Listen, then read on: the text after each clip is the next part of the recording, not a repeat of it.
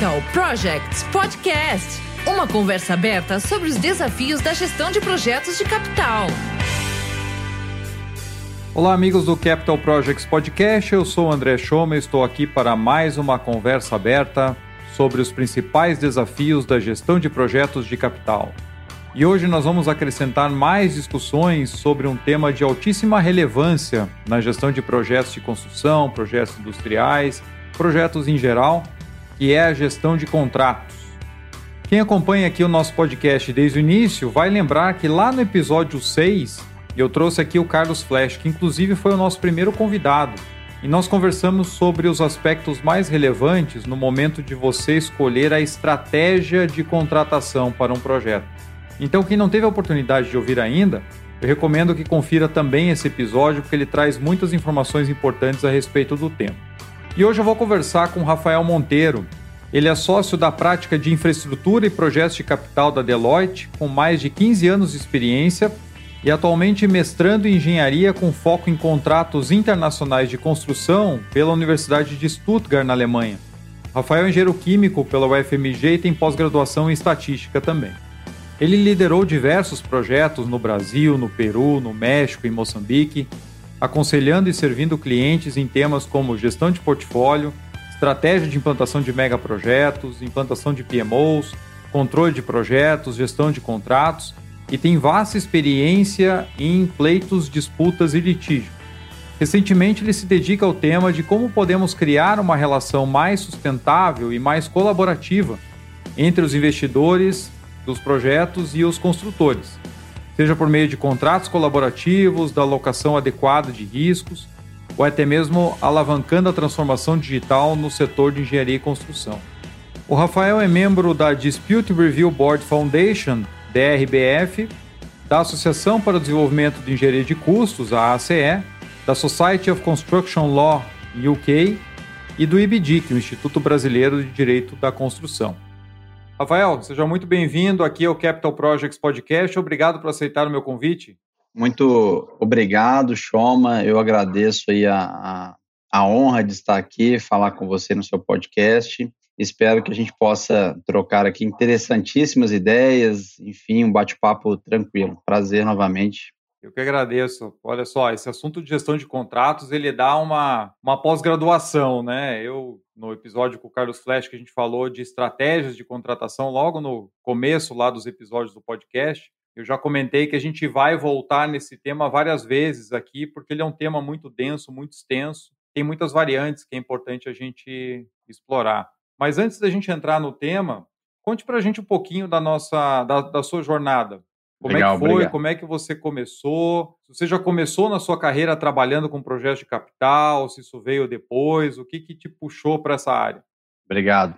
Pergunta super interessante, porque eu já vou dar um spoiler aqui. Não comecei com projetos de capital mas com projetos de certa forma. Bom, é, vou voltar assim um pouco, na verdade, vou voltar até em que os continentes estavam é, juntos é, e tal. Não, vou voltar assim em termos da minha jornada até quando eu comecei a faculdade, mas já tinha alguns trabalhos informais desde, desde mais novo assim. Né? Mas quando eu, eu ingressei na faculdade né, de, de engenharia química, isso em 2000 e 2002, 2003 tempo já vai passando. Eu tinha, eu fiz o vestibular, né? Passei para a Universidade Federal de Minas e fiz um concurso público também de nível médio, obviamente, né? No, no, não era não era graduado, né? Claro.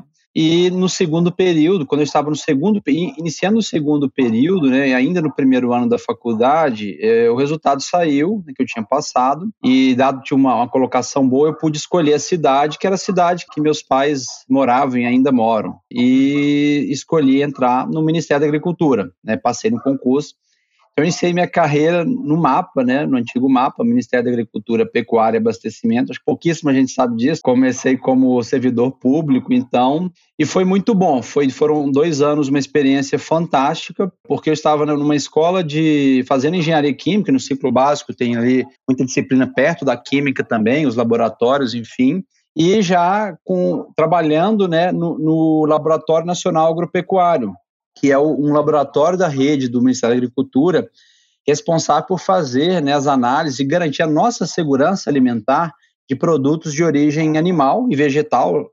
Este laboratório era o foco, era produtos é, de origem animal. A gente fala a parte de carnes, laticínios. Com certeza todo ouvinte aí já viu, pelo menos curiosidade, quando você compra algum produto, uma carne, um queijo, enfim, aquele selo CIF, né, que é o exato, que é o Serviço de Inspeção Federal. Alguns estados têm seu próprio, Minas, por exemplo, é o IMA, enfim mas o CIF é o federal. Então eu comecei ali dentro de um laboratório que estava numa época, né, é, mais economia crescendo, era, se não me engano, o governo era do Lula, então teve muito investimento. Então eu, eu peguei assim, equipamentos moderníssimos dentro né, da, da engenharia química, ali, química, laboratório super estruturado. Isso, isso foi muito bom, porque ali eu já tive um contato desde cedo, falo assim, eu não cheguei a fazer estágio, né? eu cheguei já, já trabalhando e ali eu já adquiri um senso corporativo muito muito bom, foi muito bom para mim. Foi uma, foi uma jornada maluca que acho que só com os 18, 19 anos dá para fazer, porque eu tinha que cumprir uma carga horária de 40 horas e conciliar com o horário de Universidade Federal que vocês imaginam aí que não é algo fácil, né? As aulas não têm um, um, ritmo, não tem um padrão. Teve várias vezes que eu ia trabalhar de 9 a 2 da manhã para voltar às 7 da manhã, ir para a faculdade, volta, e aquele ciclo maluco. Mas eu aprendi ali, meu primeiro ano eu fiquei muito na época de, de métodos, validação de métodos analíticos. Então, a primeira coisa que eu tive que aprender e, e me gostei bastante foi a disciplina de estatística. Então, mesmo antes de ter na faculdade, eu, ao, né, em contato com profissionais e muito experimentados, experientes, pessoas que passaram no concurso para ser fiscal federal, enfim, aprendi uma grande bagagem. E no meu segundo ano lá, eu fui trabalhar, tive um convite da coordenadora técnica, pessoa fantástica que aprendi muito também, muito jovem, né, com 19 anos, ali 20, uma parte já de projetos. Era um programa, era um programa de ensaios interlaboratoriais para testar né, que os, todos os métodos analíticos, equipamentos, eles têm um padrão adequado, e, e eu fui, fui responsável, junto com essa coordenadora, de rodar esse programa de ensaio interlaboratorial em toda a rede dos laboratórios oficiais do MAPA e os credenciados, que normalmente são os particulares. Né? E ali eu já comecei a adquirir de forma muito até mais empírica, sem ter todo o formalismo, né, é, de um pouco gestão de um projeto, porque de fato eu tive que criar um projetinho, né, criar uma logística, como fazer isso, enfim. Então este foi meu meu segundo ano. Saí é, saí do, do, Ministério da Agricultura, porque, enfim, carreira tinha que ser outros concursos, eu, eu já tinha uma, uma vontade muito grande também de conhecer a iniciativa privada, e fui para a época FIT Automóveis, né, passei no programa de trainee, isso já depois dos dois anos, estava né, provavelmente iniciando meu terceiro ano aí da, da terceiro para quarto ano da faculdade. Passei no programa de, de trainee e aí fui trabalhar com projetos, mas projetos de produto. Então fui para engenharia de produto, trabalhar é, na, na, divisão de powertrain, né, o que é o motopropulsor da Fiat, já tinha, por exemplo, na, naquela época, hoje eu faço paralelo, porque hoje né, conheço, mas a, igual a gente tem um FEL 1, FEL 2 FEL 3, na época eram metodologias né, italianas, né, era a fase alfa, beta, gama, aí tinha o pré-pilot, o pilot, o open door do veículo, enfim. Mas trabalhava dentro de um ciclo curto e ágil, já já você vai entender o porquê eu vou falar, né? Dentro da engenharia de produto, os ciclos são menores. Quando teve o, o, o famoso, né, o CEO global, que é o Sérgio Marchione, que foi uma estrela dentro do grupo Fiat, várias vezes homenageado como um dos melhores CEOs, ele encurtou muito os prazos de desenvolvimento de projetos. Então, antes de desenvolver um carro do zero, era 36 meses, ele cortou né, essas decisões em 18 meses. Então, todo aquele time de engenheiros, enfim, tiveram que se reinventar para fazer. E aí começou um pouco esses princípios, acho que não tinha né, muito disseminado para engenharia de produto, o Scrum ainda, se eu não me engano, mas já se falava muito nisso. Fiquei quatro anos na, na, na, na Fiat, foi uma escola também, assim, fenomenal. Profissionalmente ali eu, eu, eu, eu criei, né, moldei bem do que eu sou hoje até, nesses primórdios aí, ainda estudante, né? O jeito mais italiano, enfim, de resultado do, da indústria mobilística, mas eu tive uma curiosidade de mudar de setor e surgiu a oportunidade de ir para a Vale, onde trabalhamos aí juntos, né? Também um, é. foi um prazer, a gente se conheceu lá, e projetos de capital. E não tinha muita ideia o que, que era projetos de capital, eu entrei na Vale, dei alguns passos para trás, enfim, para aprender, e trabalhei, fui trabalhar com projetos de capital, onde numa diretoria, né, junto aí com vocês, várias outras pessoas fantásticas, é, diretoria corporativa de projetos. Então, eu recebi eu estava no entorno ali onde se criavam os normativos, onde é um entorno com, com bastante boas práticas, né? Então ali eu, foi, foi um ambiente muito propício para que eu rapidamente pudesse aprender. Então fiz os vários treinamentos, enfim, então comecei a entender, sair um pouco do mundo de projetos de produto para o mundo de projetos de capital, onde os desafios são de engenharia e construção, né? São extremamente complexos, os valores são, é, não precisa comentar, né? Assim, uhum. astronômicos. Hoje a gente fala até em gigaprojetos, né, projetos que é. beiram a, a, ao trilhão, né, e adquirisse todo esse arcabouço dos projetos de capital, as metodologias. E isso era conectado, e hoje até volta a se conectar mais na ideia de produtizar algumas questões do projeto de, de capital. Após isso, na Vale, em 2012, final de 12 para 13, houve uma, uma reestruturação, enfim, e surgiu a oportunidade de ir para a Deloitte, né, como, como consultoria. E consultoria sempre foi algo interessante para mim. Eu lembro que tinha um professor de, de, de estatística na faculdade, onde depois eu fiz minha pós-graduação também em estatística na, na UFMG. Hoje, hoje é analíticas, né? Uhum. Eu brinco, eu fiz minha pós em analíticas na época era estatística, ele sempre falava muito que eu tinha perfil de consultoria, McKinsey, McKinsey né, era, sempre foi mais famosa na parte das boutiques estratégicas, enfim. E eu, poxa, não, acho que não, acho que eu tenho que ter uma experiência de indústria na época da faculdade, ou talvez setor financeiro, para que eu possa agregar, enfim, né, o consultor tinha sempre aquele, aquela ideia do que o consultor ele já tem que vir mais pronto, né? Mas aí surgiu essa oportunidade, foi aonde de fato eu me, me encontrei, assim, me apaixonei pela, pela consultoria, pelo, eu brinco assim, por dois grandes pontos, o simples fácil, né? Uma que é a, a nossa rotina é não ter rotina, é. e a possibilidade de trabalhar assim, virtualmente em todos os setores, em todos os lugares. Então, isso para mim me motiva muito e continua me motivando de conectar com pessoas distintas, setores distintos. Então, trabalhei em vários projetos fora do país, enfim. Então, isso tudo foi muito bom, porque é algo que, que me deixa. Eu gosto de, tá, de não estar tá só travado em alguma coisa, quero estar tá sempre mudando, né? E conhecendo coisa nova e aprendendo. Tenho, né, um, gosto muito de aprender, de estudar. Hoje falta um pouco mais de tempo, mas é. gosto, sempre gostei muito de estudar.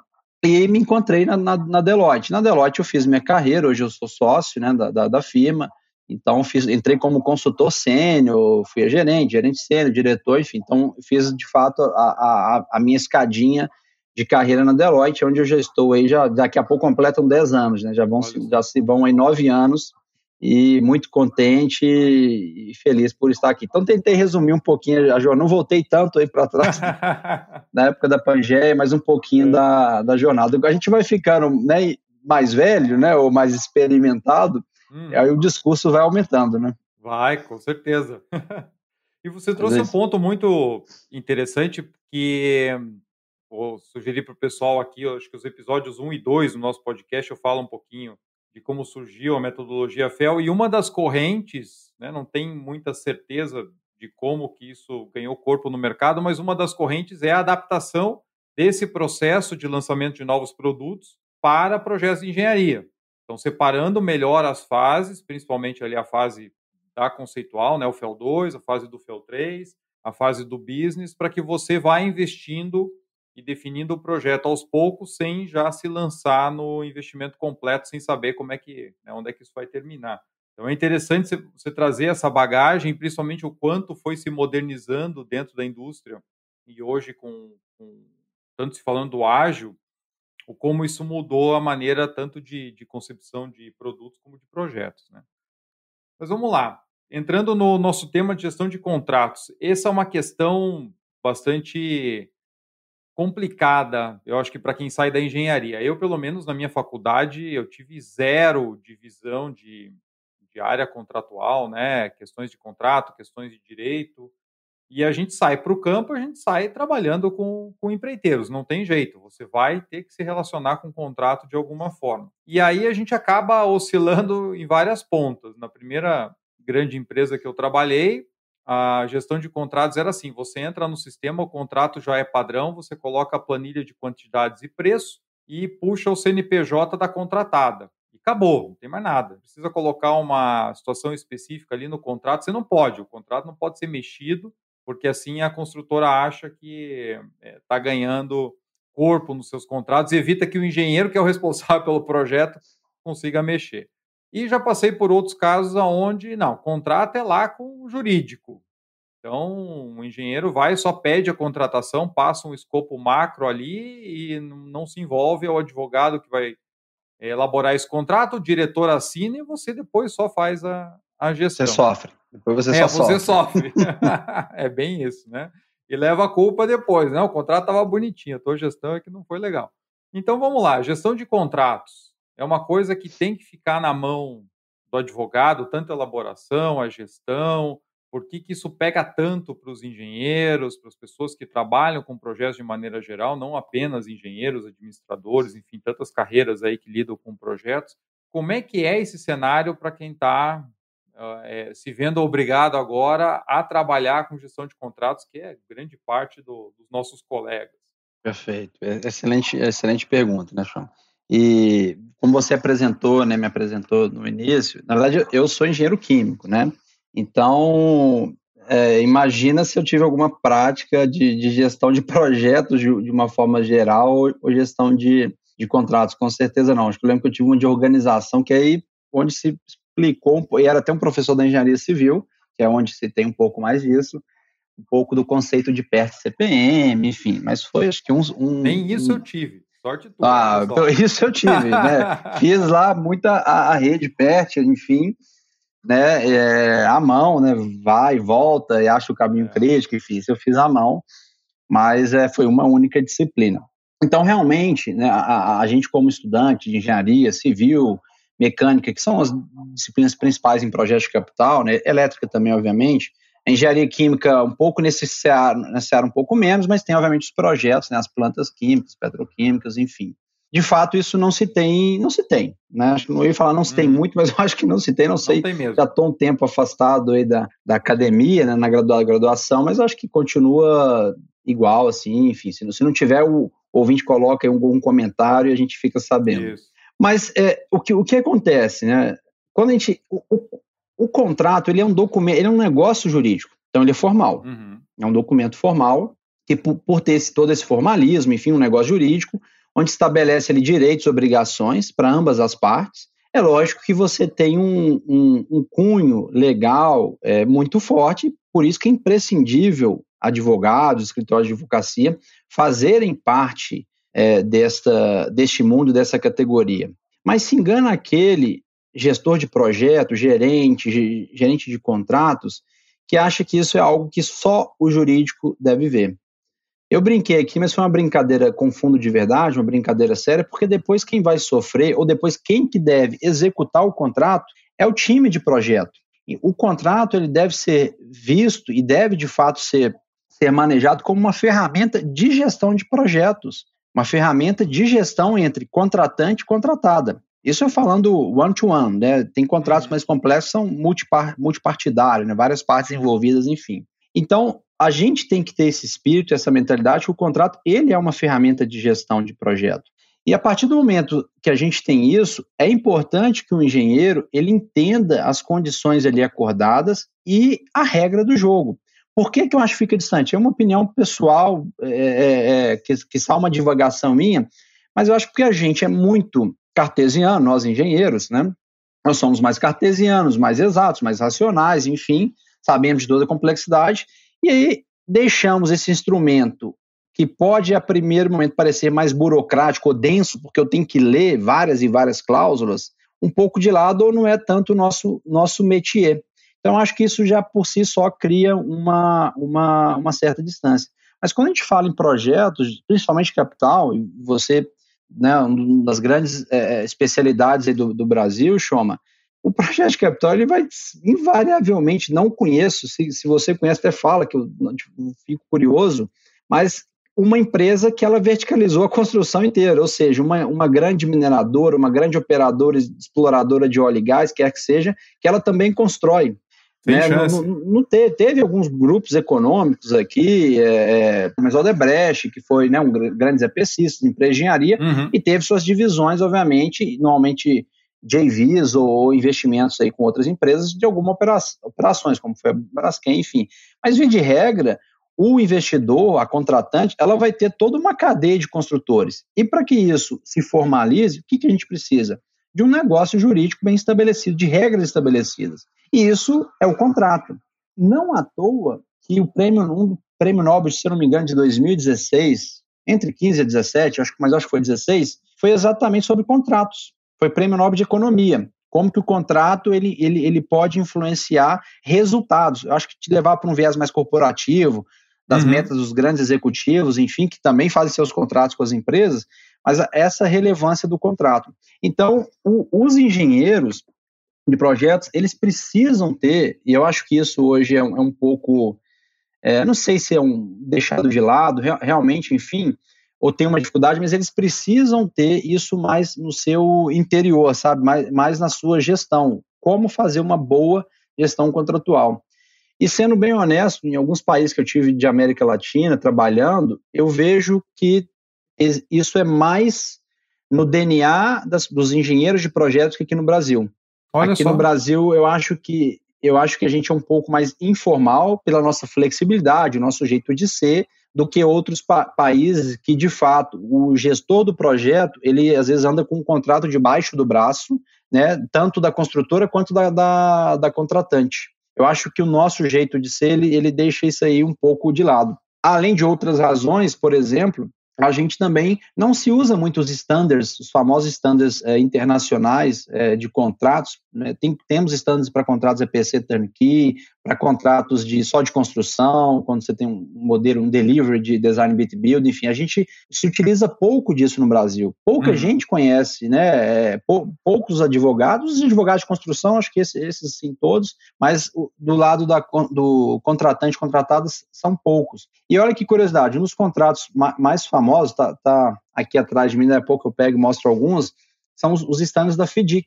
E são contratos padrão, contratos para engenharia e construção. Né? E tem, tem o Rainbow Suit, que eles falam, que tem as cores e cada um tem sua especificidade, só para construção, igual eu falei, é PC Turnkey, enfim. E a FIDIC, não sei falar francês, mas ela uhum. é uma sigla em francês, que é a Federação Internacional dos Engenheiros Consultores. Dos engenheiros consultores ou consultivos, dos engenheiros, não é dos advogados. Olha e só. os advogados fazem muito uso dos estados contratuais. Então, esses dois campos, eles precisam, eles andam muito é, a mão, mãos dadas de fato. Então, acho que é, tá, é mais do que na hora do, do, do, nosso time de projeto ter essa relevância. O que, que também pega é, de novo, é, é mais denso. Então, a gente não é muito de ler, a gente gosta de ler número, né?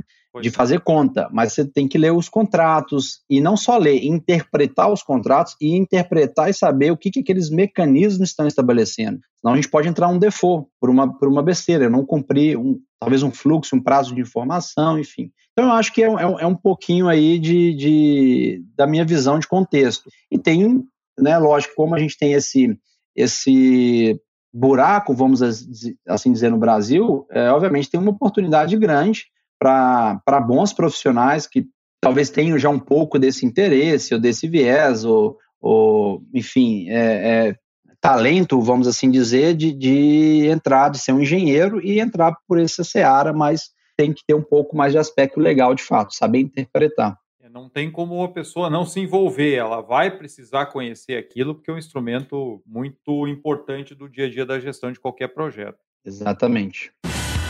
Você está ouvindo o Capital Projects Podcast. Como nós vimos, essa é uma questão muito complexa que todo mundo que está envolvido no projeto tem que ter ciência do contrato, das condições, não só também o gerente de projetos, não só o gerente de contratos, mas toda a equipe que está envolvida no dia a dia. Então, dentro de um projeto de capital típico, o que, que a gente precisa cuidar mais? É, eu falando da minha experiência quando eu fui para campo nas primeiras obras, minha preocupação era gerar medição. Então, né, minha relação com o contrato era basicamente essa: eu tenho que obrigar o meu contratado a fazer o trabalho, fico lá no pé dele todo dia, e aí no final do mês eu tenho que gerar a medição. E, e o contratado sabia que se ele não aceitasse as minhas condições do contrato lá no início, se ele não assinar, ele não recebe. Muitas vezes até começava a obra antes de assinar o contrato.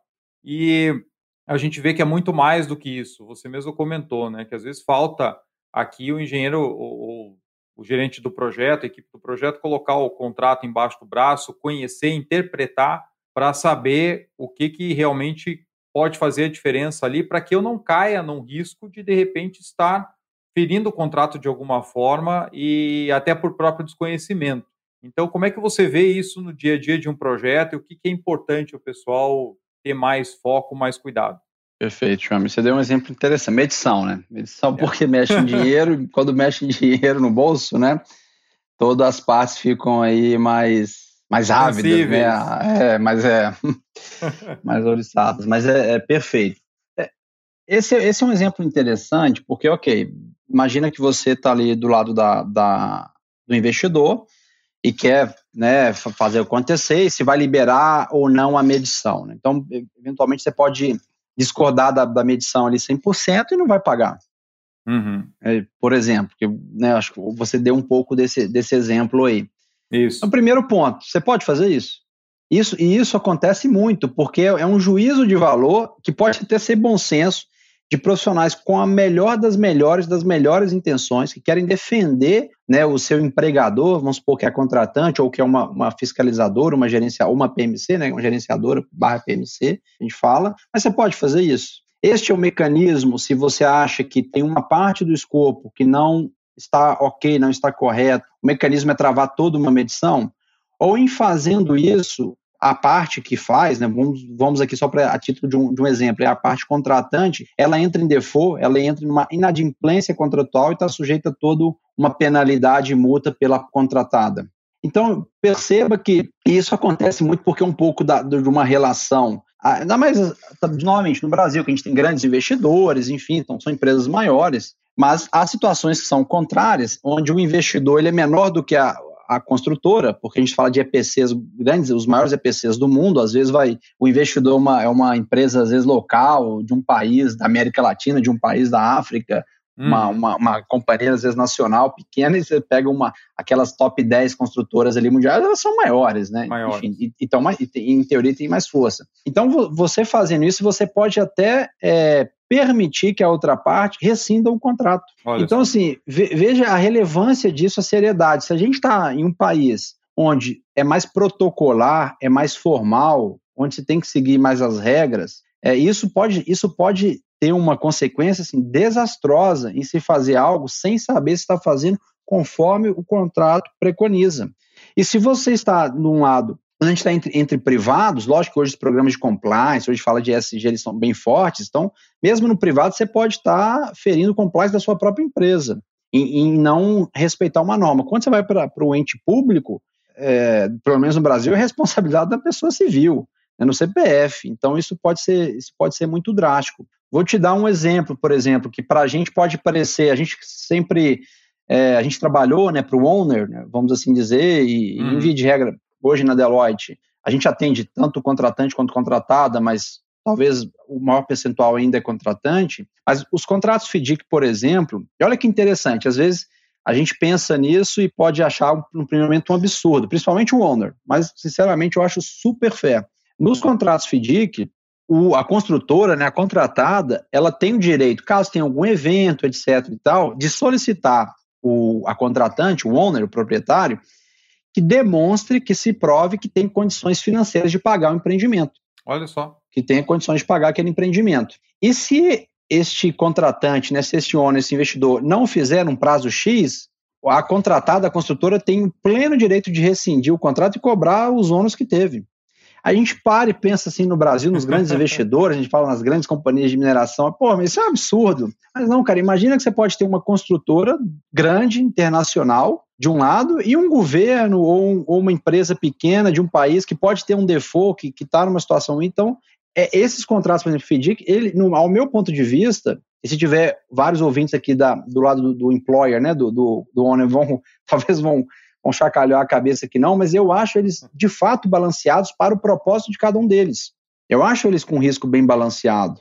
Ou seja, não é que o, o, cliente é o rei o tempo todo, uhum. né? E também não é um, um contrato que é completamente pró-contratada ou tem a máfia das contratadas, em hipótese alguma. Eles são balanceados neste exemplo que eu dei. Então, voltando a este exemplo aí da, da medição, nos contratos, é, alguns contratos FDICs, né, aqueles que têm a figura que eles chamam do day engineer, eles usam esse nome, outros usam arquiteto, dependendo do contrato, contratos NEC, ou project manager, enfim, é uma espécie da PMC. Uhum. Este PMC, a priori, deveria ser uma entidade independente, apesar de ser é, paga e contratada pelo, pelo contratante, né, pelo, pelo, pelo employer, uhum. pelo proprietário, mas ela tem esse dever de equilibrar a, a, os ânimos entre as partes. Então, na, e conforme o contrato está lá a regra, esses contratos normalmente FDIC, eles têm regras bastante estabelecidas e, e, e, robustas de ferramenta de gestão. Olha, se acontecer isso, olha, se o seu payment, né, que é a medição, ele tiver algum problema, o que, que você deve fazer, qual que é o processo para corrigir esse problema, qual que é a alçada que se deve ter, se não for resolvido pelo Engineer, para onde que vai, quem resolve, até, obviamente, chegar numa disputa, seja litígio ou uma arbitragem. Mas ele estabelece muito bem todo o passo a passo, todo o processo de como resolver os problemas. Porque vocês todos sabem, os ouvintes, que a certeza em projeto de capital é que vai ter problema e que tem que ter dinamismo para resolver. O que esses contratos tentam trazer é formas é, até de, de engenheiro mesmo, de forma processual, processo, enfim, lógico que são por meio de cláusulas, né, de, de escrita, é, mas você pode desenhar os fluxos, obviamente, para resolver aqueles problemas do dia a dia, variação, mudança, é, enfim, por isso que eu falo que esses, esses, contratos, eles são, de fato, ferramentas de gestão de projetos. O que, que às vezes a gente tem no Brasil? Contratos que são feitos exclusivamente pelo jurídico das empresas e são puramente jurídicos, pelo menos o General Terms and Conditions, que a gente chama de GTC, que é o, é, vamos dizer, o contrato em si, fora os anexos. Os anexos podem até estabelecer processos de gestão, fluxo de informação, né, especificação técnica, normalmente é aí que vem, né, critérios de medição, como eu devo medir, se for um contrato, por exemplo, preço unitário, enfim, mas esses contratos, esses standards, ele já no, no GTC, né, nesses termos gerais, ele já estabelece em termos muito interessantes do que fazer, como fazer, o que, que tem que ter, o que, que não tem que ter. E os nossos contratos, é, é, que a gente vê assim, não vou dizer na maioria, mas talvez meio a meio, se eu, se eu, se eu for chutar, aí cada indústria tem um pouco, indústria de óleo e gás, papel celulose, tende a seguir contratos mais robustos, porque às vezes a tecnologia é de outra empresa, do licenciante, indústria de mineração, às vezes, e, e metais, como a tecnologia de processar o minério é normalmente do, do, do, do proprietário, né, do employer, são contratos mais só de construção, enfim, mas às vezes esses contratos eles são muito simples em termos de gestão de projetos e são puramente jurídicos. Então é só tem lá a cláusula de preço e medição, como é que você, quer dizer, nem como é que faz a medição, só rapidamente ali como que tem que pagar o período. E acabou, o resto tudo é cláusula de responsabilidades, de penalidades, talvez vai ter citando marcos, caso tenha penalidade com marco, é, milestones, né, enfim, e talvez os anexos tenham mais. É, mas, e às vezes tem estratégia, né, já, já, já ouvi, peço desculpa aos ouvintes advogados, mas já ouvi de, de advogados, escritórios, que às vezes a intenção do, do, da, do contratante, enfim, ou às vezes da contratada é deixar o contrato mais simples e genérico possível, mais jurídico quanto possível, para se tiver problema aí ver o que faz, entendeu? Vai, aí a gente resolve. Ou seja, você meio que tem a falsa impressão que eu não vou deixar as coisas o mais especificado quanto possível, porque tem milhões de unknown and no risks, né, obviamente, uhum. mas deixar o mais é, inespecífico quanto possível, porque aí a gente tem possibilidades, né, tem possibilidade. Essa possibilidade, no mínimo, custa é, é, paz e saúde aí dos gestores de projetos, contratante e contratada, né? É. Eu sou mais favorável a trazer isso de uma forma mais organizada. Né? Com certeza. E nessa, nessa linha até que você comentou, de muitas vezes até ser uma. Se dá para chamar de estratégia, é uma estratégia, mas a gente vê que não é o melhor caminho, de deixar, às vezes, algumas coisas mais genéricas para que o lado, normalmente contratante, que tem mais força, usar isso a seu favor, de acordo com a sua própria interpretação, e aí poder é, tratar os casos do jeito que, que lhe convém, mas eu vi muito também pegando os dois lados, tanto contratante como contratada, em situações diferentes, projetos e empresas diferentes. Às vezes tem uma, uma questão a ser resolvida e você falou de ter os fluxos bem estabelecidos para dar agilidade nessas decisões e não deixar criar toda aquela bola de neve. E eu vi várias situações no sentido contrário, de um lado ou outro que se vê numa certa vantagem numa questão ou querer colocar uma pressão adicional para cima do outro lado, simplesmente segurar aquela decisão e continuar, né? vai tocando o projeto, segura aquele ponto, se eu sou contratante e o meu contratado está ali pedindo algum aditivo pequeno, alguma coisa assim, eu vou dar uma segurada para botar pressão para ele, é, de repente, desistir daquela cobrança e vou dizer que não, aquilo ali estava incluído, né? Faz parte da tua responsabilidade. E às vezes do outro lado da contratada, né, esperar juntar mais algumas coisas para depois ter um poder de baganha maior, deixando passar algum tempo para ver se consegue colocar o contratante na parede. Então, o que a gente fala muito, né? Você está reforçando muito bem aqui. Quanto mais específico, muito melhor para todo mundo. Você sabe até onde você tem que ir e aonde você não precisa ir. E dentro dessa linha, assim, é, fora essa questão da redação dos contratos, que às vezes tem muita diferença, a gente vê que pode causar realmente muitas dores de cabeça, tanto para quem está no campo quanto, quanto para a parte de gestão da, das empresas, tanto de um lado como do outro. Aonde você vê também que a gente falha muito no dia a dia da gestão de contratos? Eu acho que uma grande falha, já, daqui a pouco a gente volta nessa questão da, da redação, uhum. mas é não ler o contrato. Isso é uma resposta simples. E às vezes a gente, a gente trabalha com isso. Não entender também, né? Porque não é entender. uma barreira, né? Pode ser uma barreira, não entender. É uma barreira a linguagem interpretação. Jurídica, né? é. Pode ser um problema de interpretação e pode ser um problema da, que a cláusula ela é confusa ou ela até às vezes ela, ela traz conflitantes, né? Controvérsias ali, enfim, problemas. Mas o primeiro ponto, vou, pensando aqui no aspecto de, de, de, de Brasil, o que eu vejo um pouco é isso. Não ler o contrato. Uhum. É ter-se bom senso demais para querer resolver um problema, sem saber qual o mecanismo que as partes acordaram para resolver aquilo. Eu acho que uma, um pouco desse, desse gap, dessa, dessa ponte, essa distância, é a pouca participação da equipe técnica. A gente está falando de engenheiro, mas lógico, tem várias outras profissões. O projeto de capital ele cabe virtualmente em todas as profissões, né? Enfim, mas ter pouca participação das pessoas-chave técnica durante as minutas, durante elaborar aquele, aquele contrato que deve, deveria ser, deve ser, né? De novo, um, um instrumento de gestão entre as partes. Porque quem vai executar o contrato vai ser a parte técnica. Eles vão executar esse contrato, vão fazer valer. Então, acho que o primeiro, o primeiro é, erro, comida de bola, quer que seja, é ter o problema e não ler o contrato, não ver aonde é. que isso deveria ser resolvido, como isso deveria ser resolvido, qual cláusula, enfim, então você trouxe problemas de medição, tem problemas de variação, aquele. E beleza, a gente é dinâmico, a gente é um povo flexível, mas eu, às vezes, hoje eu me pergunto até onde a nossa flexibilidade demais ela, ela é saudável, sabe? Porque depois a gente está aí vendo os problemas, que são os pleitos, as disputas, depois vai ter.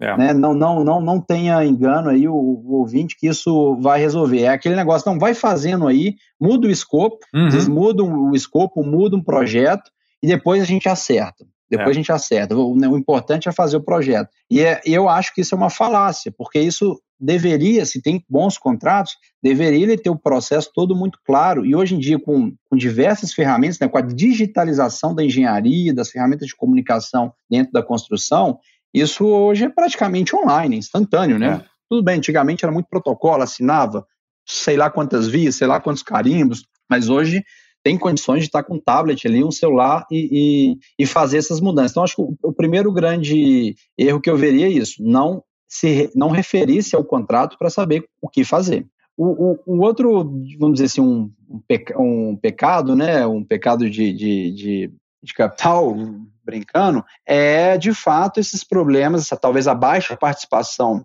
de equipe técnica, ou a gente usar muito contratos que a gente chama de bespoke, né? São os contratos customizados. E quando eu falo de padrão, é, às vezes o, o ouvinte está só para diferenciar, ah, não, mas minha empresa ela tem minuta padrão. Uhum. Para serviço assim, para serviço assado, para serviço assado. Não estou falando disso, estou falando dos estándares internacionais, dos padrões internacionais, que são testados ao redor do mundo, que são, por exemplo, os MDBs, né, que são os bancos multilaterais de desenvolvimento, eles usam e eles obrigam a utilizar né, os estándares internacionais. Os MDBs têm um, que é o, é o Pink Book do, da FDIC, né, o livro o livro, o livro rosa, que aí sim tem, tem um característico para os MDBs, enfim, estou falando desses padrões. Mas às vezes é esse contrato bespoke, que por mais pode ser uma minuta padrão da sua empresa, tem redações ali, é, é, cláusulas confusas, que às vezes, ou em linguagem muito é, elaborada, porque uhum. né, os advogados eles, eles, eles têm né, um vocabulário, têm, na média falando vocabulários mais elaborados que o nosso do dia a dia, e o o, engenheiro, o técnico, enfim, o, o, encarregado, o supervisor que tem que executar aquilo ali, às vezes não vai conseguir nem interpretar. E aí isso se torna um problema, isso se torna um problema e pode se tornar é, é, disputas. No meio jurídico, né, dos advogados focados aí também em Constituição, eles têm um termo que eles brincam que é o Midnight Clause, a cláusula da meia-noite, que é quando tá para fechar negócio, Olha o negócio tá correndo, né? Mas é o midnight é porque tá todo mundo já cansado, já já é da quase meia-noite e tem que falta, falta a última cláusula de como resolver disputa, ah, coloca qualquer coisa aí. E aí a uhum. cláusula sai completamente troncha e depois ninguém sabe como fazer aquela, como executar aquilo, o que que eu tenho que fazer e às vezes a cláusula pode ser até é, nula porque ela não trouxe elementos suficientes, especificidades suficientes e, e, se perde tudo isso. Então isso também pode ser um problema. Daí que vem de novo os estándares é, internacionais, que lógico pode ter seu grau de customização, apesar da FDIC é, ser bastante é, bem rigorosa, né? O standard é esse, enfim, o DTC, é, o General Terms tem que ser esse. Você tem as condições particulares, aí sim coloca as especificidades do, do, do, seu projeto, mas, claro, que a gente está em Brasil, tem coisas que podem conflitar, enfim. Esses contratos também é legal citar, eles nasceram num, num regime é, de, de, de, leis, né, que é o common law. É o regime que o Reino Unido segue, os Estados Unidos, que é o que a gente denomina de common law. Por vezes, alguns é, cláusulas, eles, eles conflitam é, com o nosso sistema de civil law, que é o sistema que a gente segue, né, que é o, é o é o germânico romano, enfim, que é França, o Código Civil francês, o Código Civil alemão, que é o, onde a gente espelhou mais o nosso Código Civil. Não vou entrar muito, que eu não, de novo, eu não sou é, advogado, apesar de estar fazendo um mestrado na Alemanha nessa parte de, de construção internacional e tem um viés também jurídico forte, mas isso esses contratos às vezes eles podem ter podem conflitar com alguma lei local é, por exemplo, curiosidade, né, também trazer um pouco de curiosidade aí, as penalidades, elas, via de regra, teve algumas decisões, é, enfim, no Reino Unido, no UK, mas via de regra elas não, elas não são válidas. Você não pode aplicar a penalidade. Né? O que se tem é o que chama de liquid damages, ou seja, os danos, tradução é, livre, liquidados, ou seja, teve uma inadimplência por uma parte e eu já tenho pré-estabelecido algo que seja razoável né? Porque se for algo muito não razoável, isso também pode cair, mas que seja razoável, na melhor das estimativas, com compatível com, com o tema, com o prejuízo, eu vou ter aquele valor que eu vou ressarcir. Mas eu não posso simplesmente aplicar uma multa não compensatória, uma penalidade não compensatória.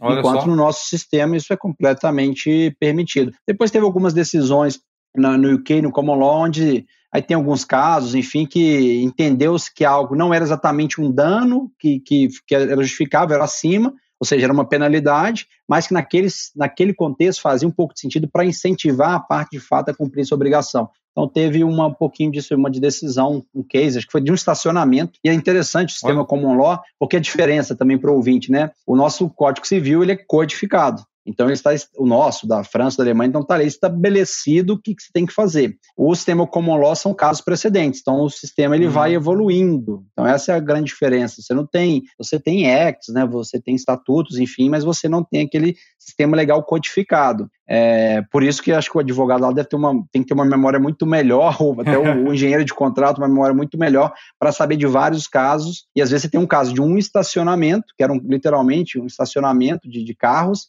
que serve também para uma disputa de, uma, de, de construção. Então é interessante jurisprudência também. é importante. Exatamente, cria jurisprudência, enfim. Então, falando também um pouquinho disso aí. Eu acho que esses são, são o, o, um pouco do, dos erros aqui nosso de contexto Brasil, né? Uhum. Então, às vezes eu brinco com o time. Estou com dúvida, o que, que fala o contrato? Primeira é. coisa, o que, que, o contrato estabelece? Se é silente, ok. Aí a gente vai ver se tem alguma. Aí que começa um pouco a entrar na, na, nas dificuldades que nós engenheiros temos, que é, talvez é silente, então eu tenho que ver o que, que o Código Civil brasileiro, e lá fala do regime de empreitado, então versa um pouco sobre é. né, os contratos de construção, enfim, o que, que, o que, que ele estabelece. Então é importante sempre ter essa assessoria jurídica é, caso o contrato seja silente ou que, porventura, ele vai conflitar com algum requisito mandatório, né? Tipo, querer suprimir uma garantia que eu tenho um requisito mandatório por lei, enfim. Então, tem essas particularidades. É, e isso eu acho brilhante, porque ali, assim, eu, eu, sempre gostei de trabalhar com advogados, porque casa muito bem o engenheiro com o advogado. Esse complemento, assim, perfeitamente, sabe? A parte técnica com a parte técnica jurídica. Não, isso é muito bom. Quando tem essa chance, né, de montar em conjunto, é fenomenal. Os contratos saem né, muito, muito melhores. Você comentou alguns pontos também que eu achei bem interessantes. Primeiro, a questão da cláusula da meia-noite. A... que passei por várias situações onde eu tinha que colocar o meu jurídico conversando com o jurídico do empreiteiro para se entenderem sobre uma questão do contrato e tudo. E esse entendimento era difícil em algumas oportunidades. Ou seja, se a gente está falando da dificuldade do engenheiro entender, interpretar o contrato, e por isso que ele tem que ir atrás e tem que buscar conhecer e fazer a dobradinha com o jurídico, então você vê que né, dois advogados conversando sobre um contrato tem que está ali formalizado. Né? É. engenheiros. não conseguem entender as consequências ou para que caminho está indo, já fica, fica complicado. E outro ponto é em relação a algo que sempre aparece quando a gente fala de gestão de contratos, que são os lados opostos. Então, você tem uma parte olhando para os seus próprios interesses, a outra parte olhando também para os seus próprios interesses, aonde, na verdade, o, a execução daquele contrato é um jogo de ganha-perde eu, como contratante, eu quero o meu projeto o mais barato possível, transferindo todo o risco para minha contratada, e minha contratada vive de projetos. Então, ela busca sempre o melhor retorno dentro daquele projeto, porque, afinal de contas, esse é o negócio dela.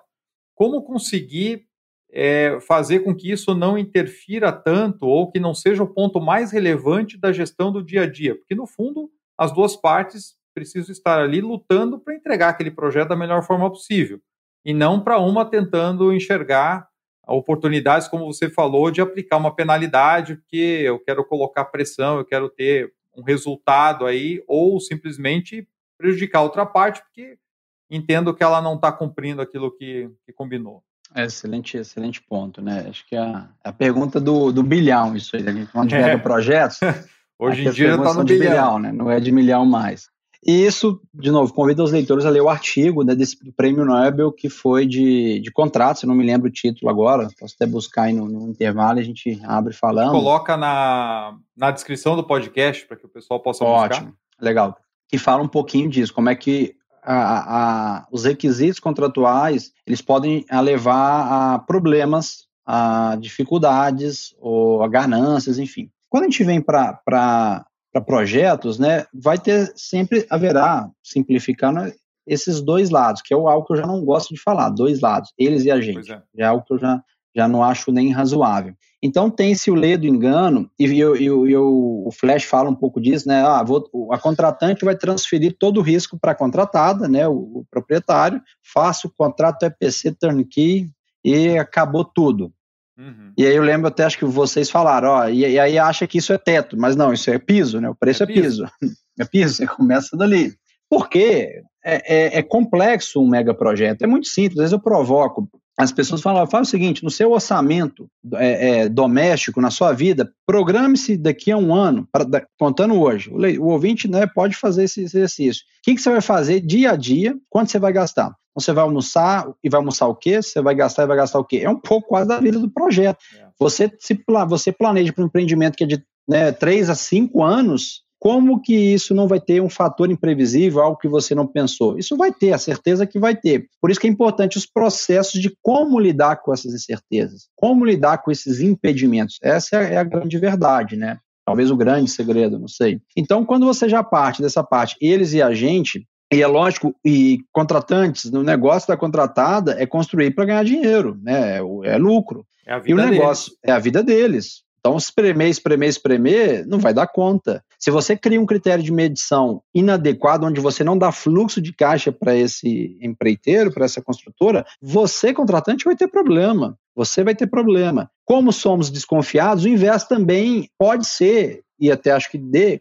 problemas para contratante. Se ela der muito fluxo de caixa, e aí o famoso, ah, comeu o filho agora ficou o osso, vai embora, ou não vai ter incentivo, a cenoura, né, a famosa cenoura, não vai ter incentivo suficiente para terminar, pode ser um problema também. Mas isso tudo, na meu ponto de vista, está atrás do, da questão de confiança, de relações de confiança, de novo, como é, a gente pensa um pouco. Via de regra, em teoria, né, nós somos um, um ser né, é, da natureza, um ser vivo, colaborativo. Vivemos em sociedade, fazemos as coisas de forma colaborativa. Para a gente estar tá aqui fazendo esse podcast, tem toda uma cadeia por trás de provedor de internet, quem fez aqui meu teclado, fez meu copo d'água, a água que eu tomo, que é o provedor da, da, da, de abastecimento de água, enfim, tem toda uma cadeia disso aí. Então, a gente, por si só, é, naturalmente, somos uma sociedade intrínseca vinculada colaborativa.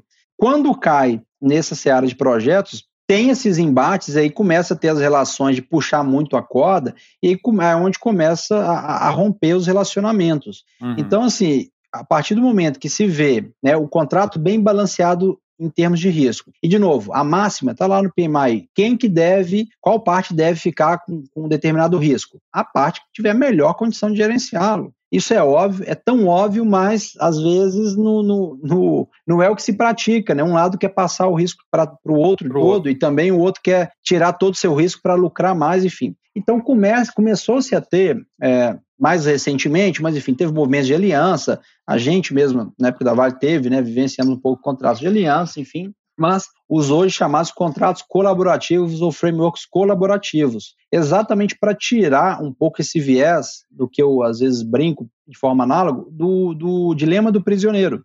Né? Aquele, aquela questão que você tem dois prisioneiros, e aí cada um, se os dois confessarem, a pena é X, se um confessar, o outro negar, a pena é maior. Você cria uma situação tal qual que o ideal era os dois colaborarem, mas é, como tem mecanismos é, assimétricos de perdas e ganhos, às vezes a parte para não colaborar entre si. E às vezes é um pouco que acontece na realidade. Você cria mecanismos que que acaba que o contrato ele vai criar mais mecanismo adversarial entre as partes, vai, vai ocasionar o que você acabou de falar. Cada um vai, quer, quer puxar para o seu lado, entendeu? E isso, esse é o grande cuidado que tem hoje é, é, brilhantes advogados no Brasil que vêm com essa pauta também de colaboração, que estão preocupados. Como não criar mecanismos também contratuais para provocar essa, essa adversariedade entre as partes, de fato que as partes tendem a colaborar mais entre si e não ficar nesse, nesse jogo, tentar de empurra ou maximizar os lados. Porque, de forma bem,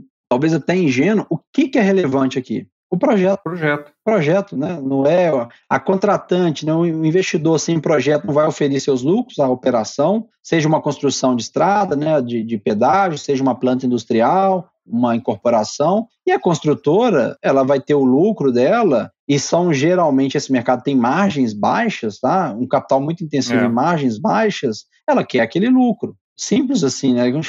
É meio simplista de falar isso, é simples, só que vem toda a complexidade da natureza humana, os mecanismos que às vezes não ajudam e, e vem os problemas. Aí volta o que você falou, aí glosa a medição. Ah, então agora esse cara vai é. vir, vou glosar, não vou pagar ele. Às vezes, por causa de 1% que está em dúvida, uma parcela controversa, se glosa Segura. 99. E aí pega a construtora que está fazendo ali, pega grandes projetos, né, executando ali às vezes 50, 60, 100 milhões no mês, né, que poderia dar uma medição. E aí, como é que segura esse, esse capital de giro aí? É. Complicado, né? Bem complicado. E, e esses modelos que você citou colaborativos para poder quebrar essa, essa queda de braço entre as partes. Como é que você tem visto isso hoje no mercado? Onde que isso tem funcionado melhor? Que tipo de situação você acha que encaixa melhor? Conta um pouquinho mais para a gente. Legal. Esses arranjos né, colaborativos ou frameworks colaborativos, eles. É, aí tem alguns, tem no, no, UK, tem um grande professor da King's College, que é o David Mussey, que tem um próprio é, framework, que é o FAC1, que é o Framework Alliance Contract. Que ele é um framework que ele vai acima dos contratos. Então, você pode ter contratos uhum. normais, e ele é um, um, um, dispositivo de governança como as partes devem colaborar, colaborar entre si. O próprio NEC já traz um pouco, o NC4 já traz um pouco esse espírito de colaboração. O FDIC, a versão de 2017, que ainda está começando agora a ser utilizada, a, a, se usava, que a gente chama da edição de 1999, começou também a trazer pitadas, temperos de colaboração, de early warning. É dever da contratada avisar a contratante que teve um problema, né, o early warning, para pensar no como as partes podem resolver. Então começaram a ter essas pitadas. É, e tem o, o, IPD, que é o Integrated Project Delivery, que é um conceito, tem alguns guidelines, não tem um, um contrato ainda formal, um standard contratual formal, que traz um pouco desse espírito. Então teve, tem cases famosos, públicos na internet, da Protect Gamble, que foi fazer, foi construir uma grande né, unidade industrial para descomissionar outras e, e, concentrar a produção. E como era um projeto crucial para a Procter Gamble, um projeto de capital crucial, que se isso atrasasse, eu poderia deixar de vender, deixar de produzir, enfim, eles utilizaram esse conceito de IPD, um grande case de obra industrial de Integrated Project Delivery, e trazer todos os seus principais players né, todos os principais players dentro de um, de um ciclo. Então não é mais aquela estrutura hierárquica, quando a gente até pega nos manuais, você tem contratada, contratante, perdão, aqui, e você tem as caixinhas logo abaixo, né, de, de, de, de ou um EPC, ou você vai ter o Contractor 1, né, o contratada 1, o contratada 2, a supervisão normalmente aí do lado, seja, uma estrutura hierárquica, um organograma. Não, o IPG ele é como se fosse um diamante, um círculo, onde as partes elas estão ali colaborando entre si. E uma das principais vantagens disso, eu estava falando, ah, não foi um evento é, do PMI, é, sábado passado, né? Lógico o ouvinte vai ouvir isso aí, já vai ser alguns sábados atrás, que é, falei exatamente um pouquinho disso, da, dessa, dessa questão de como o construtor, às vezes, ele vai só executar, e, e tinha, né? É, vários representantes de construtoras diferentes aqui do Brasil, e, uma, e um trouxe um conceito muito interessante da construtora já como um provedor de serviço, de solução, não só de construir, era uma empresa que foca mais em civil, não só de construir base, de construir, de pavimentar, não, de trazer solução. Então, esse modelo colaborativo ele é interessante porque ele, ele preconiza o early involvement, né, o envolvimento antecipado das partes, talvez no FEL 2 ali, porque depois que você está já, no, vamos pensar no, no, modelo tradicional, né, que a gente chama de design, bid, build, ou seja, faço projeto, eu investidor, com uma projetista, quem quer que seja, vou bidar, né, vou fazer um processo licitatório no mercado e vou contratar alguém só para fazer civil. Vamos supor que o meu modelo é construir por disciplina, não por unidade de processo. Civil, montagem, depois talvez é, elétrica ou automação, enfim. Qual a influência, e tem aqueles gráficos famosos que tem até no próprio livro do Merrill, né, de, de influência em função do, da, de onde eu estou no projeto e o custo, qual que é o poder de influência e o custo que um construtor vai ter de talvez virar e falar, não, vamos, não vamos fazer alvenaria, não vamos fazer moldado em loco, não vamos fazer um pré-moldado? Cara, às vezes você vai ter que apesar que isso acontece, mas você vai ter que parar, refazer, talvez mudar cálculo estrutural, enfim. Então, quando você traz o early involvement, isso tende a ser mais fluido, ou seja, o seu construtor ele dando, podendo opinar e podendo participar no seu desenvolvimento de FEL. Agora, para isso tudo acontecer, é, logicamente, de novo, volta num contrato, todo um arranjo, que tem questões de sigilo, de disclosure, tem que ser um parceiro de confiança, né? o seu construtor tem que confiar, ele vai ser de longo prazo, Vamos supor que a engenharia, o FEL aí num projeto vai três a cinco anos, Chama, quanto tempo aí na sua experiência? Por aí? É mais ou menos por aí. E talvez mais, três a cinco anos para construir, dependendo do megaprojeto, cara, senão é. você vai ter uma relação ali, vamos, vamos pôr, de seis a sete anos, não mais só para construir, mas é de fato uma parceria e colaboração. E aí, quem que ganha? O projeto, a intenção. Agora, para isso acontecer, tem que mudar a mentalidade. Tem que mudar a mentalidade e tem que ter confiança. Porque se vier, pô, não, o cara, será que ele está propondo isso para ele ganhar mais dinheiro? Ele quer economizar no material? Aí acabou. Sabe? Aí acabou. Aí acaba assim, se esse espírito for na desconfiança, de questionar, por isso que é importante eleger o parceiro correto, ter, uma, ter alguém, às vezes uma empresa para te ajudar a estruturar isso. É interessante. A gente fez um case, a Deloitte, na Austrália, com uma grande mineradora, eles denominaram de IPT, Integrated Product Team, onde eles desenvolveram toda a governança desse time, foi um mega projeto de capital, de como trabalhar colaborativamente. Era um trabalho, era um projeto relevante para essa mineradora. E a ponto de todo mundo usar o mesmo uniforme. O investidor também investidor também. Olha a diferença Ou que seja, faz, hein? Eu falei né, com, com a sócia da Austrália que achei fenomenal isso, porque isso faz uma diferença psicológica grande. Porque chega lá com o uniforme, vamos supor que é azul do, do, do, proprietário e o resto é cinza. Ah, já vem lá o cara de azul e já vem um cliente. Já vem, já é. vai mandar, já vai mudar, o cliente tem sempre. Sabe? Então todo mundo ficou no mesmo nível.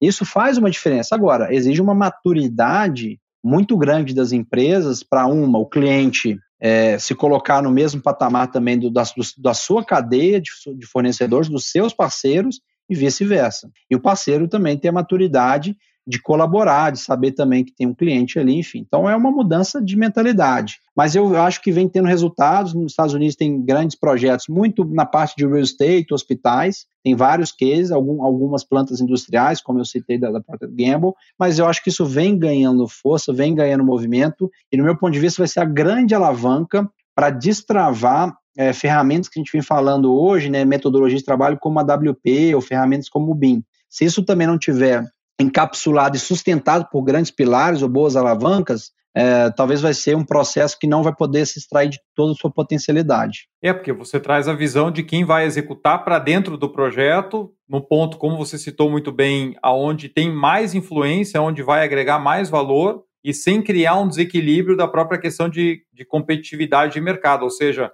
poxa, eu vou trazer um, um potencial empreiteiro para dentro do meu projeto na fase de definição e ele já vai assumir que ele vai ganhar a obra do mesmo jeito, então já vai me cobrar mais caro e a gente ah. volta a tá naquela visão de um contra o outro em Exato. vez de um com o outro. Então acho que são modelos muito interessantes e que é bom ver isso ganhando força, mas como você falou, a mudança de mentalidade é fundamental uma baita quebra de paradigma, né? Imagina as empresas tradicionais, suprimento das empresas tradicionais toparem algo assim. É, é, é uma quebra você, trouxe um ponto, você trouxe um ponto que eu achei fantástico. Não, mas eu, eu vou ficar refém desse cara. É. Porque ele vai fazer o projeto de engenharia e eu, ele, na hora que vir com preço aí para construir, ele vai meter a mão, né? No, em linguagem popular aí.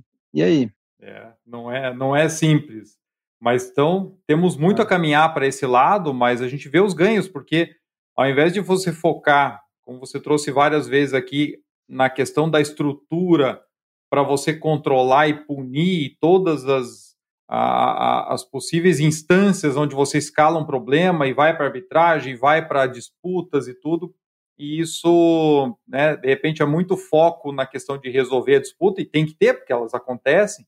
Exato. E quando a gente poderia estar colocando boa parte dessa energia num, num conceito de colaboração que vem lá no, no início, você é, é trabalha muito mais botando foco como eu falei, na colaboração do que na disputa em si.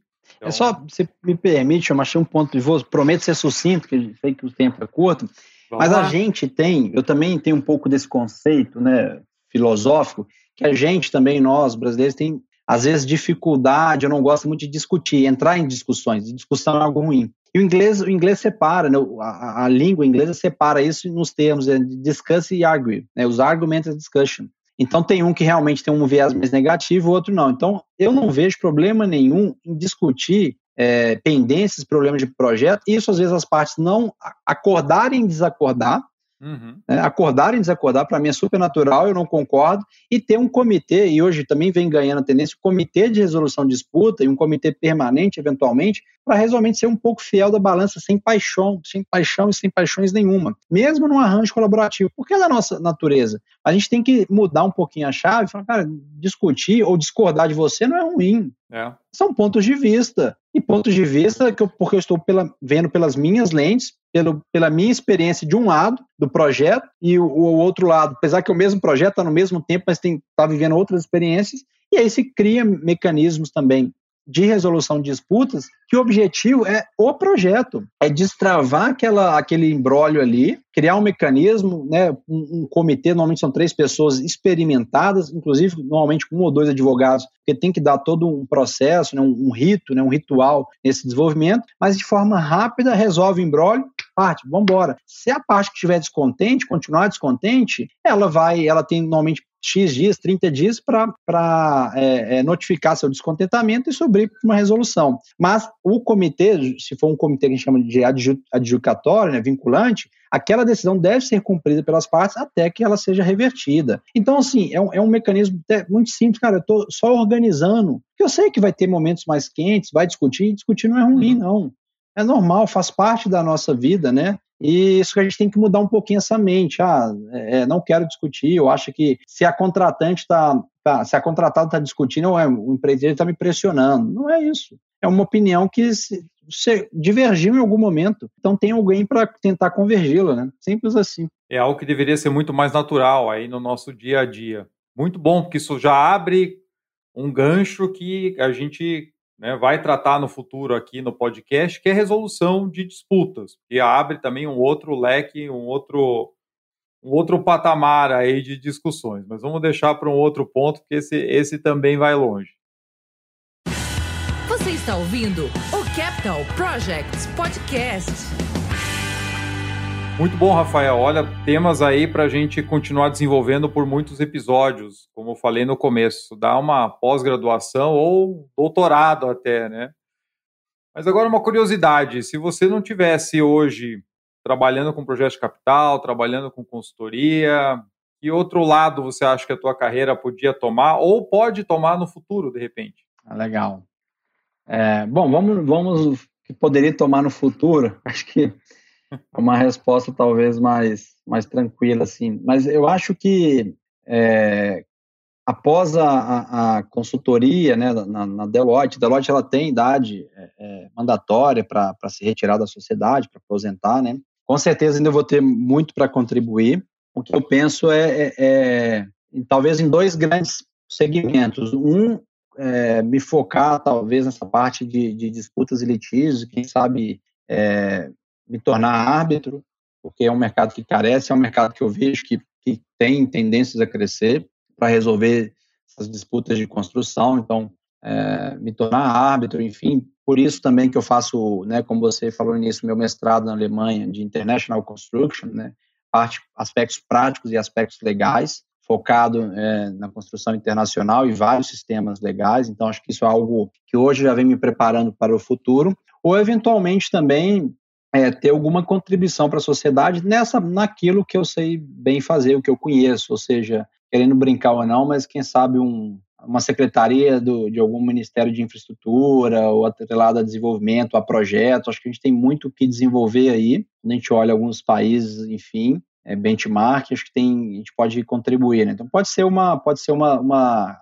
a, a, o segundo round né, da carreira ou algo como hábito, que sabe, mas também é para ajudar, né, ajudar a parte, enfim, contribuir, ou talvez alguma questão atrelada a desenvolver é, o nosso país cada vez mais alguma questão atrelada a algum ente público, alguma, alguma autarquia, algum governo, enfim. Bacana. Acho que por aí, pensar em retribuir também. É, trazer essa né, parte dessa experiência toda como retribuição no nível maior aí na sociedade. Muito bacana. Rafael, tenho certeza que o nosso público está adorando a conversa, né? já estamos aí no, no, no, final do nosso episódio, mas eu sempre peço para o nosso convidado deixar aqui algumas dicas, ou para quem está começando na área, ou para quem já trabalha na área, mas quer buscar mais, é, mais informações, mais conhecimento, desenvolver novas competências nessa parte de gestão de contratos. Quais seriam as suas recomendações? Não, legal. Primeiro, acho que é gostar, tem que gostar de ler, né? Tem que ser um engenheiro que gosta de ler e escrever. Escrever, gosta de escrever, gosta de escrever bastante, escrever bem, não vá se, se importar com alguns formalismos, tem na gestão de contrato, existe processo, que a gente acha que tudo é burocracia, mas não, são formalismos, são rituais que precisam ser cumpridos, então tem que gostar um pouco desse lado. Talvez como sugestão, existem diversos conteúdos é, é, é, disponíveis, no Brasil alguns tem, aí pode entrar na biblioteca eventualmente do Uniforos do IBD, que é o Instituto Brasileiro de Direito da Construção,